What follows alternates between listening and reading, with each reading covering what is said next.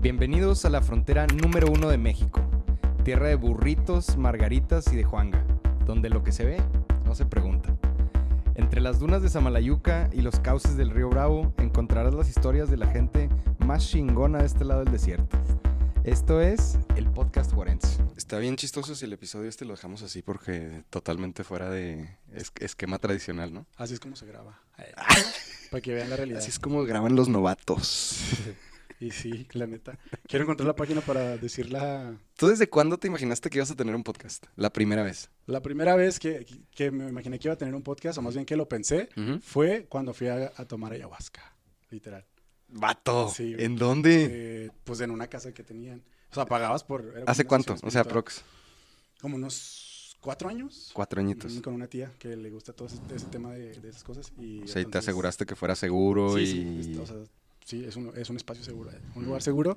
Y entonces yo traía como la inquietud, pero no, o sea, como que además dije algún día haría un podcast, pero... Creo que sí me habías X. platicado. Ajá, y entonces en la ayahuasca, que para mí estuvo medio chafa, pero lo único que rescaté fue que en mi mente yo creé, em, crea el, creé el podcast como el episodio en mi mente, o los episodios, en ese ratito que yo sentí que fue mucho rato. Pero ahí fue como surgió como de, voy a hacer un podcast porque... Por Que eso no hice- era el podcast Juarense, era No, no, un no. podcast sobre... Por cualquier cosa.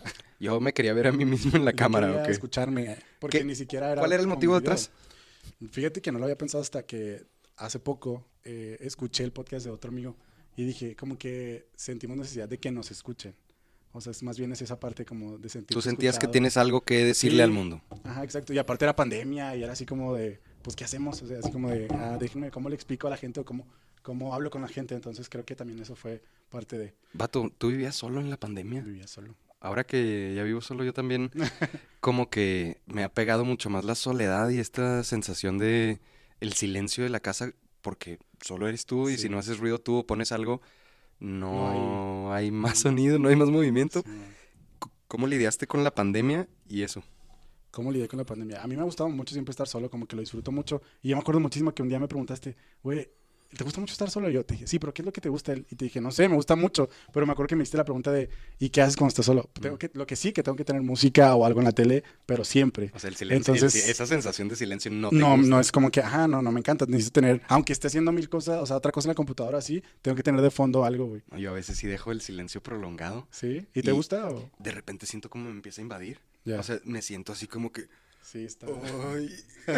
Sí, pero está raro porque aparte tú, te- o sea, no es la primera vez que vives solo, güey. No, no, no. O sea, en la universidad viví, empecé a vivir solo desde el tercer semestre. eh, recién 18, recién cumpliditos. Desde. No, no, 19. 19 porque, o sea, entré de 17 a la universidad, pero luego lo cumplí 18. Pero de que solo, solo o con un roomie. Era, era un cuarto que le rentaba a una familia, Mm, ahí, ahí cerca de la escuela. Y pues ahora sí que como un cuarto para estudiantes. Independiente. Pero yo casi no me llevaba con ellas. No, s- o sea, sí las conocía porque era mamá y hermana de, de un amigo, pero casi no convivimos, la verdad.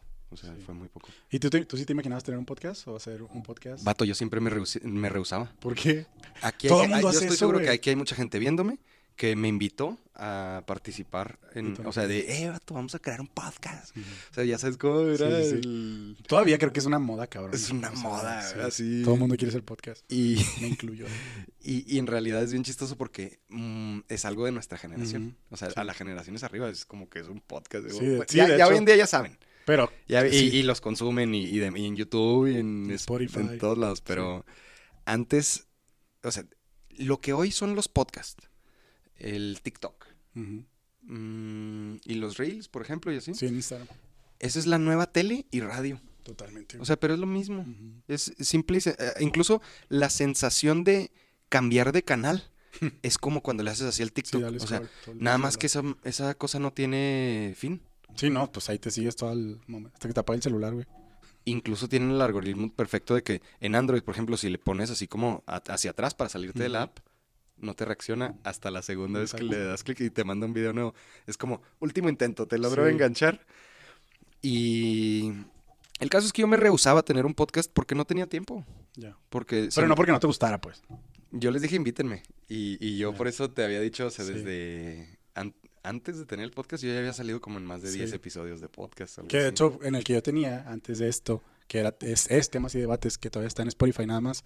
Ahí estás invitado en como tres Como episodios. ¿no? tres, güey. Y bueno, esos, y esos no los cuento, ¿eh? O sea, porque esos eran, siento que eran cotorreos Era más entre- cotorreo, exacto, era más cotorreo. Pero estaba chido.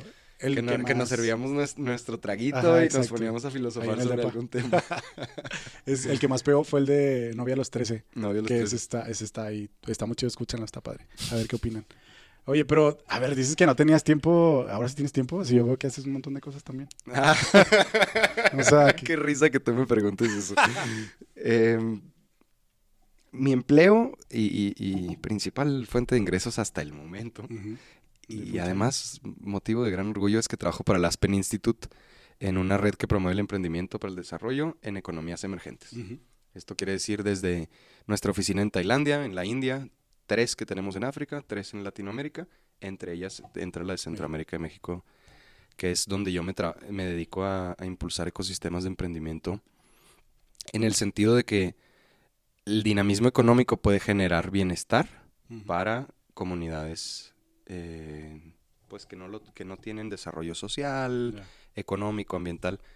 Pero a ver, ¿qué más haces? Digo, ¿Qué más haces aparte de eso? Porque ahorita justo Empleo. Ajá. Boreal. De- creamos experiencias de desarrollo humano y en la cual tengo un socio bien chingón. Red Latinoamericana Jóvenes por la Democracia. Eso es un activismo y voluntariado que he ido construyendo a través de más de 10 años de activismo en México y Latinoamérica, denunciando dictaduras, promoviendo derechos humanos, libertades fundamentales y participación de los jóvenes en la cuestión política y pública, no necesariamente desde los partidos o gobiernos, sino que te intereses por tu sociedad. En ese mismo tenor también hago activismo aquí en Juárez con Somos Juaritos, que es un movimiento que derivo de Juntos por la Juventud para eh, dedicarse a las cuestiones de mejorar la calidad de vida en Juárez y, y ofrecer un espacio humanista para participar. Escribí un libro que era un Poesía. hobby, pero eh, luego se convirtió en un mini trabajo de poesía y creo contenido en redes sociales. Quiero habernos puesto. Lo pueden buscar en las redes, se llama Nosotros. Y cambié de mochila, yo lo traía en mochila y acabo de cambiar esas, son, esas son las principales ocupaciones, además, por supuesto, de la familia, de los amigos, de hacer ejercicio, de pasarla bien. Claro. Pues un montón de cosas. Y el podcast. Y el podcast. ¿Por qué hicimos el podcast, Jesús? ¿Por qué lo hicimos? Ah, pues miren qué quieres que traemos acá. Eh, Félix Por si no lo han visto, si no lo han leído, búsquenlo. ¿En dónde está? ¿En Amazon? Quítala, la- ya sabes que no me gusta que, Ah, que sí. salga mi cara de portada. Pero ¿qué les parece Es esta es- portada? Es, parte de una colección en- Esto sí. de, de diferentes artistas aquí juarenses.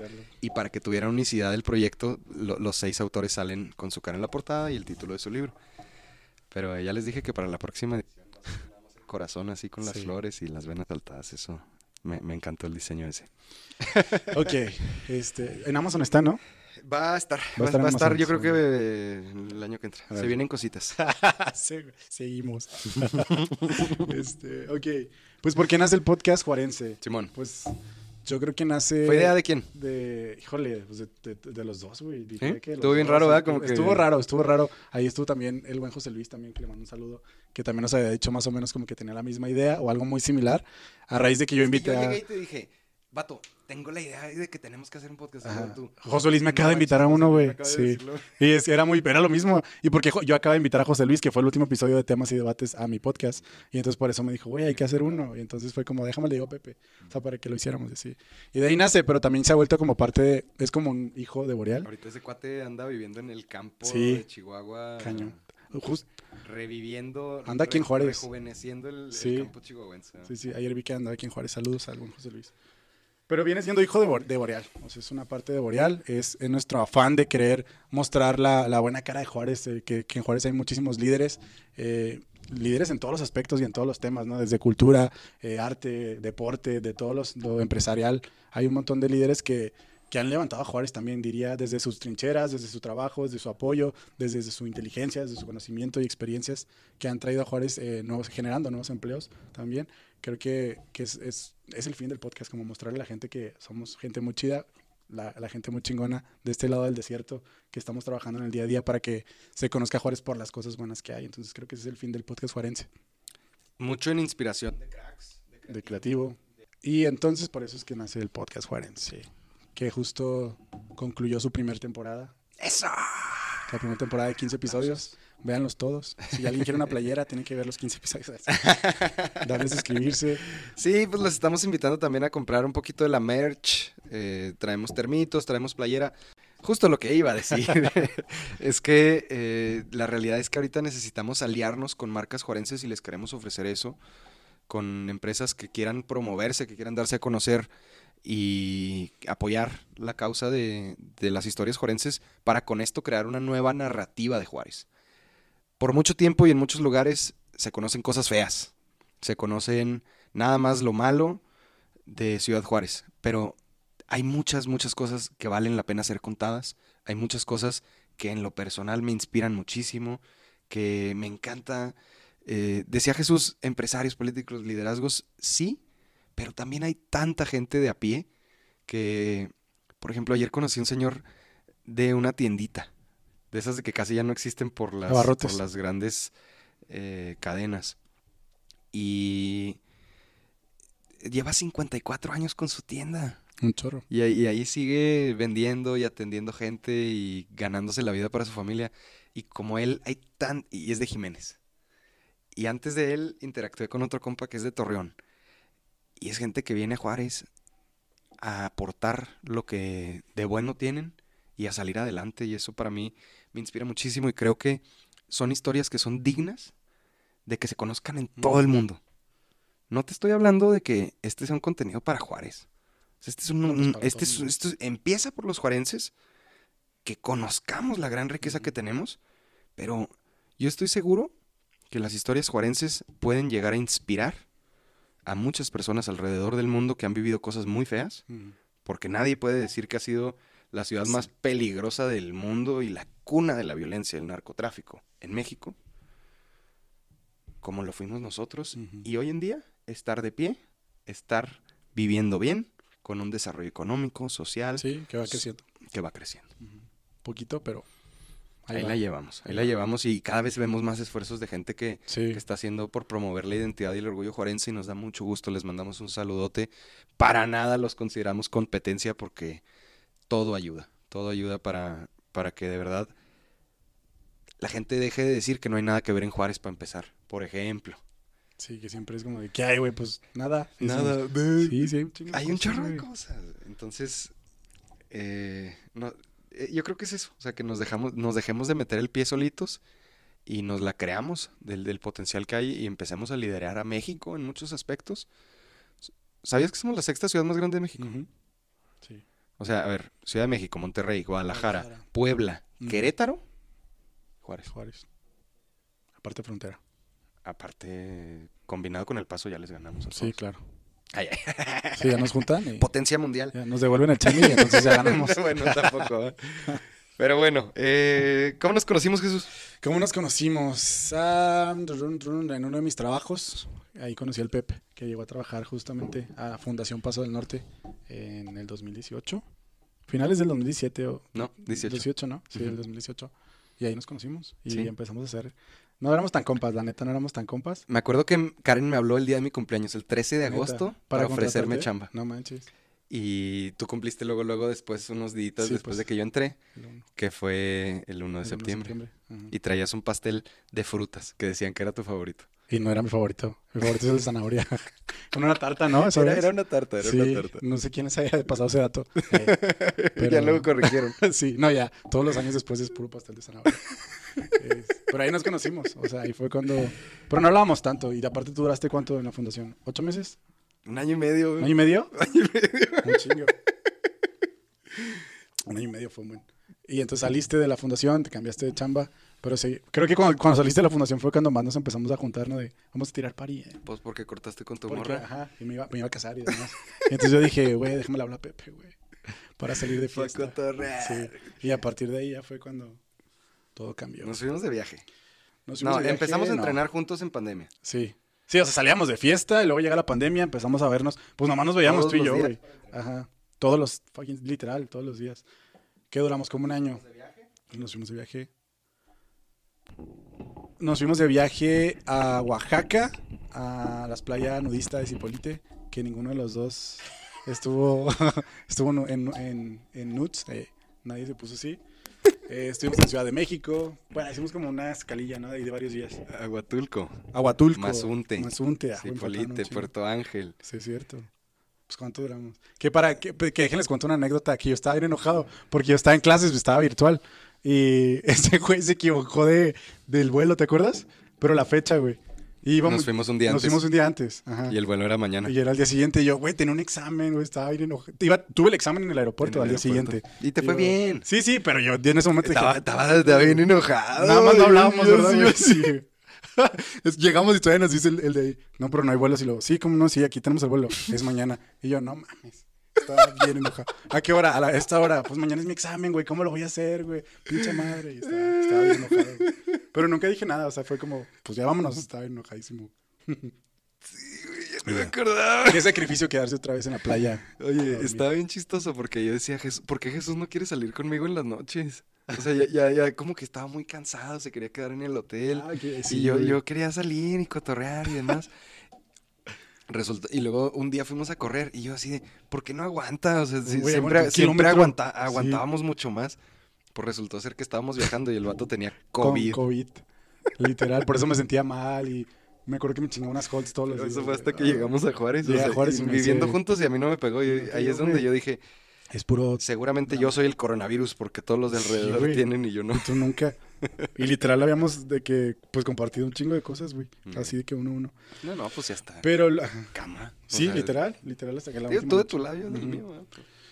Pero bueno, ahí nos conocimos, corrimos, no dejamos de correr un rato. Corrimos un medio maratón en Huachochi. Huachochi, en la Sierra Tarahumara de Chihuahua. Una experiencia fregoncísima y con la que por fin ya después me aceptaste ser socios en un proyecto Sí, productivo. es cierto. Durábamos, dura- eh, duramos un rato que como que será que me decías, güey, vamos a ser socios y yo. Sí, no, o sea, yo daba capacitaciones por mi lado, yo daba pláticas y Jesús tenía su empresa, hasta que ya después unimos esfuerzos y creamos Boreal, real. Dos que- años ya casi. que se dedica a crear experiencias de desarrollo humano, capacitaciones, mentorías, todo tipo de sesiones para integrar Integrar. a la gente y, y con eso generar desarrollo organizacional. Carnal, pues eh, yo creo que me gustaría que nos hiciéramos quizá un par de preguntas así más eh, movidonas y con eso vayamos cerrando nuestra presentación. Dale. ¿Tú quieres empezar tú por preguntar? Sí. Mm, ¿Cuál es tu mayor desafío personal actual y cómo estás trabajando en superarlo? En superarlo. Mm, yo creo que el mayor desafío actual es ser papá. Es mi, pues no sé si desafío, pero es mi proyecto más grande y para toda la vida, pues. Ya no hay, ya no hay, ahí no hay como que lo voy a dejar un ratito, pues ya no hay, ya no, ya no hay pausa. Claro. Diría que es ese, y cómo lo estoy afrontando, pues yo espero que bien, güey. Espero hacerlo, espero estar haciéndolo bien. No, pero ¿cómo? O sea, ¿cómo, cómo has modificado, no sé, tus hábitos, tu pensamiento, tu... Pues sí cambia mucho tu pensamiento, o sea, tu pensamiento de cuando ya tienes un hijo es muy distinto al, al anterior. Antes como que podías parisearla más y era como de, bueno, esto lo, lo dejo para luego y ahora no es como, no, no puedes dejarlo para luego, güey. Y si ahora, si antes querías como crecer, en este caso Boreal, eh, tu empresa, pues podías llevártela más leve, pero es como ahora tengo que crecerla sí o sí y más rápido y acelerar más cosas y buscar nuevas fuentes de ingreso también diría, o sea, no quedarte como en la, misma parte porque pues siempre buscas como pues, más dinero para tener una mejor vida, una mejor calidad de vida y sobre todo si tienes hijos, como que buscas más nuevas fuentes de ingreso. Entonces diría que ese es mi proyecto sí cañón y, y lo afronto como pues chambeando más, diría yo. Que no sé si a la par sea bueno. O sea, que tú estás en Fundación Paso del Norte, en Boreal. En Boreal, eh, te trabajo en Startup Chihuahua, en el programa de, de, pues de emprendimiento, con, en, dando clases, o, pues sí, de habilidades blandas Los sábados. los sábados en el CITA Politécnico Nacional. Eh, ¿Qué más? Me falta por ahí algo, ¿no? No sé. Pues igual Pues estás no, en Somos digo, estamos en Somos Juaritos y eh, en el podcast. y en el podcast y, y ya, pues lo y- que y más ser que sale. papá. Y ser papá, que esa es la... No, pues, pues dos, tres cositas. Sí. ¿Tú? ¿Cuál es tu proyecto actual? Personal, mi proyecto personal yo creo que es la creación de contenido. O sea, tratar de sí estar creando más en, en redes y, y tratando de que con eso la labor del podcast, la labor de Boreal, den mayores frutos. Ya. Sí, como que todo, de hecho todo lo que hacemos va conectado, o sea, uno con otro. Yo siento que, aunque pareciera que son medio distintos los proyectos, todos tienen pues el mismo fin. Claro. ¿Y tú cómo crees que, eh, o más bien no, cómo crees, qué valores o principios tienes actualmente? ¿Crees que han ido cambiando? ¿Son los mismos de toda la vida? Yo creo que los valores más fuertes en mi vida son trabajo, familia y Dios, o sea, y mi fe. O sea, que, que viene siendo fe en Dios, por supuesto, pero fe en el mundo y fe en mí mismo y en mis amigos y en mi ciudad. O sea, yo creo que si yo no operara desde un sitio tan espiritual, no sería capaz de, sobrellevar tantas cosas que llevo en mi vida, pero que me mantienen con un fueguito encendido, ¿no? De tratar de, dejar el mundo un poquito más en paz. ¿Tú, cuáles, cuáles son tus valores? Tus así. Mis valores. Top 3, no sé. Mi top 3 diría que es la familia también. Mm, el trabajo, sin duda. Y un tercero, no sé cuál sería mi tercero. Eh, no sé, me quedaría con dos. O sea, trabajo y familia creo que son como lo que siempre estoy pensando todo el tiempo, todo el tiempo. Incluso pondría primero el trabajo, pero porque quieres que tu familia esté bien y pues para eso necesitas lana.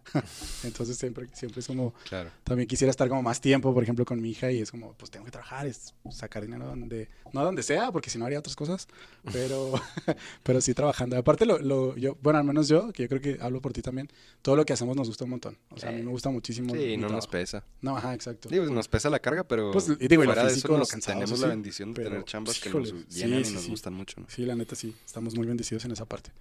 ¿Qué otra pregunta? algo que nos está haciendo falta mencionar es platicar sobre el equipo, empezando por nuestro productor. que no le gusta la cámara, pero, pero es el gran Félix Rubio. Está en, Instagram, en todas las redes sociales. Ahí lo encuentran. Es el productor de este podcast. Es quien nos hace básicamente eh, reales ante ustedes. Es el que nos graba, el que acomoda todo el set. Eh, ¿Qué más? ¿Qué más hace Félix? Pues Félix, o sea, en sí, yo como lo veo, es como un creador estético. O sea, porque ahorita ha sido conocido por la foto y el video, va. Sí. Pero yo creo que yo como veo a Félix es como alguien con un ojo diferente y es lo que le ha dado también ese plus al, proyecto de tener algo de calidad, tanto en video como en audio y, y que considero que además irá creciendo mucho más. Porque yo digo que Félix va a ser como diseñador de modas, o sea, yo digo que en una de esas va a tener así como una revista y... Suena, suena. No sé, güey, o sea... tienes ese don, o sea, esa, habilidad visual que, se da para muchos mercados y ámbitos. y bueno, aparte de eso, pues está la gente, está Anuar, editando videos y en postproducción y Angelito en, tema de community management y redes sociales. Sí, que también la edición es una friega luego. Sí, sí, sí. Entonces, eh, pues ese es el equipo. Un gusto que nos hayan acompañado hasta este momento. Si no has visto las eh, entrevistas, te invitamos a que las veas. Se vienen cositas. Se vienen cositas, aunque no nos guste decir para El segundo, para la segunda temporada tenemos ya un, rostercito de invitados muy fregón. Los invitamos a seguirlo, a ponerse al corriente si no han acabado de ver las entrevistas y sobre todo también a seguirnos sugiriendo, a participar. Suscribirse. Eh, en, de repente las encuestitas o las dinámicas, dinámicas que hacemos en redes sociales sobre todo para darles más experiencias de, Ciudad Juárez y que podamos llevar esto a, muchos lados del mundo, ¿no? Sí, sí replíquenlo, denle share, compártanlo con quien sea. Aparte que son de muy buen contenido, o sea, de, verdad, si lo sabes aprovechar y si tú eres un emprendedor o emprendedora que quiere como empezar, escucha el podcast Juarense que vas a tener muchas experiencias ahí de grandes empresarios que tienen gran recorrido. Y... Eh, pues también... De la mentalidad de todos los otros que, sí, claro. que han logrado grandes, proyectos. Grandes cosas. Y no, no quiero pasar este momento para decir también a quienes nos han escrito que quieren estar en el podcast, si va a suceder. Nada síganlo haciendo, síganlo haciendo. Sí, digan, eh, chance porque pues tenemos bastante en la lista y no es que no querramos invitarlos porque he, visto los, los, mensajes por ahí también, una banda por ahí que vi y no es que estemos, no, no quiero que piensen como que, ay, qué mamones nos están dejando ahí. No, solamente que traemos ya un roster, como dijo Pepe, de, pues ya desde hace rato. Aparte, Hay mucho talento, pero, pero ya una vez que agarremos ritmo, pues vamos a crear muchos más y y a contar la historia de, de, todo lo fregón que hay en Juárez. Juárez. O sea, imagínate, el creativo en cuanto va, va para 400 episodios. Sí, sí, sí. Entonces llevamos 15. 15 bebés. y aparte, a ver, estamos grabando, o sea, bueno, estamos con toda la chamba entre todos desde enero. Estamos a casi diciembre, estamos a noviembre. O sea, y han salido, es una primera temporada, entonces sí hay una chamba detrás de todo esto. No, no es como nada más semanalmente llegamos y nos sentamos, que estaría chido, pero, pero hay mucho trabajo detrás. Entonces, pues muchas gracias por aventarse la primera temporada. Les dejamos este episodio nada más para que conozcan quién está detrás de este podcast juarense este, y síganos. Suscríbanse en cada canal. Gracias.